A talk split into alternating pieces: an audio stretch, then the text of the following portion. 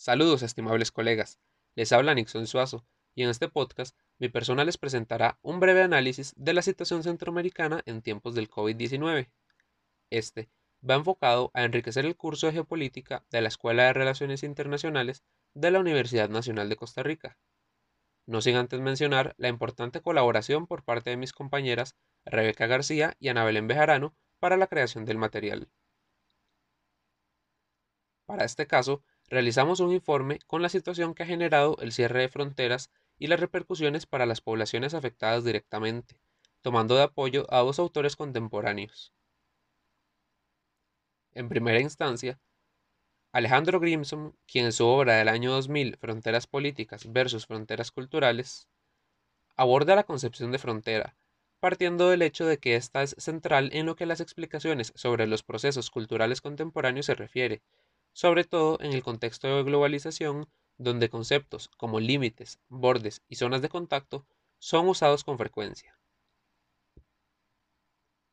Por otra parte, Francis Fukuyama, quien en su reciente obra del año 2018, Against Identity Politics, The New Tribalism and the Crisis of Democracy, plantea que diferentes acontecimientos del siglo XX y principios del siglo XXI tuvieron repercusiones económicas como desempleo y recesiones, pero también trajeron consigo las políticas de identidad, donde lo primordial no está definido por cuestiones económicas o ideológicas, sino más bien por preguntas de identidad tales como la hipercentralización, traducida en nacionalismo, y una fragmentación indefinida de los grupos minoritarios.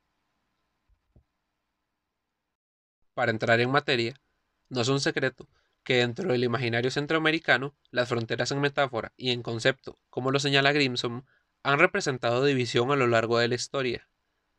Frente al panorama del COVID-19, las medidas de los países de Centroamérica para hacer frente a la crisis también han respondido a este proceso histórico.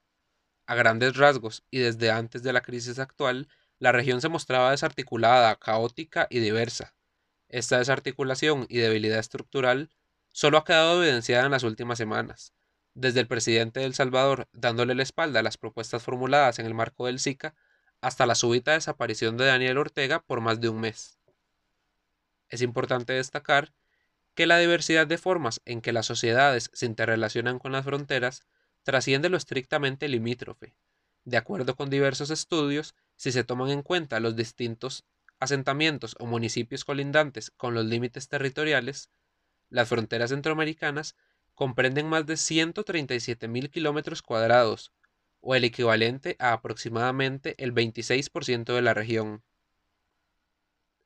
Por otra parte, no se debe de obviar el pasado colonial de la región, dando como resultado un mosaico de territorios con poco poder y sobre todo límites imprecisos, dificultando así su consolidación unilateral como estados nacionales a lo largo del siglo XIX.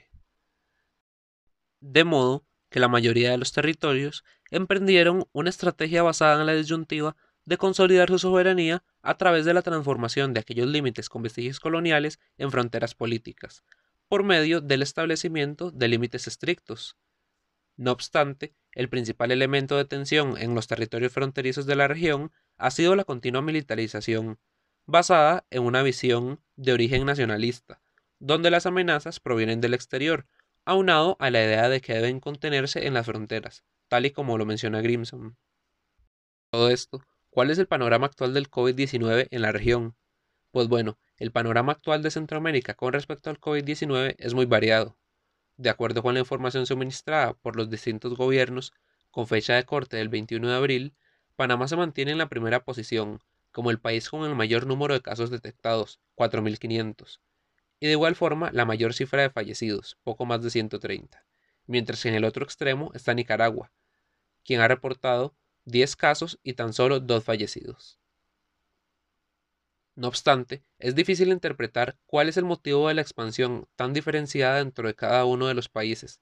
Se deben de tomar en cuenta factores como el sistema de salud, la cantidad de población, las medidas tomadas por los gobiernos y el acatamiento de las medidas por parte de la población en el caso en que las medidas existan.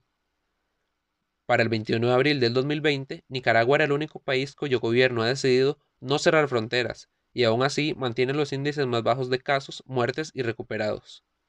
Por otro lado, Panamá fue el último país centroamericano en cerrar sus fronteras, el 22 de marzo, y ahora es el que posee los números más altos en los mismos ámbitos.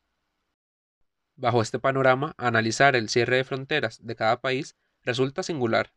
Se puede relacionar con el autor Fukuyama, debido a que cada país prefiere cerrar sus fronteras para batallar el problema de forma individual. Es decir, nos alejamos del mundo globalizado con libre flujo de bienes, personas y servicios a una competencia médica específica. Nos dividimos como mundo y como región. Hoy más que nunca, logramos analizar lo que son y lo que significan las fronteras territoriales.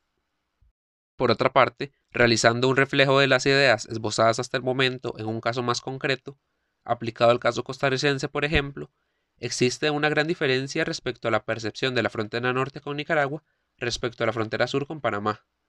Con la norte, la voz de la población clama por el cierre, por la militarización e incluso por la persecución, como el conocido caso de la joven menor de edad en estado de embarazo sospechosa de coronavirus, a la que un medio nacional solicitó medidas para retirarla del territorio lo más antes posible. La persona costarricense tiende a ver al nicaragüense como ese ser moralmente inferior que llama Grimson, que invade su territorio y que además amenaza su estatus, como apunta Fukuyama.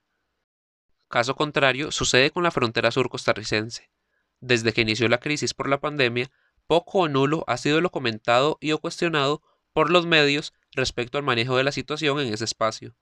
Sin embargo, si nos basamos solo en las estadísticas, la respuesta debería ser contraria. Una vez más, se vislumbra la idea de un imaginativo social y cultural que se ha gestado por muchos años en la sociedad costarricense respecto a los nicaragüenses. A manera de cierre, para Fukuyama, el mundo actual se desarrolla bajo ideas distópicas, pero, si bien es cierto, las personas nunca van a dejar de verse a sí mismas en términos de sus sociedades y de las identidades que representan, la meta debe ser la definición de identidades más integradoras. Centroamérica no solo son los ticos, los catrachos o los chapines, y esta emergencia debería servir como lección para aprender eso. Las identidades pueden utilizarse para dividir, pero también para unificar.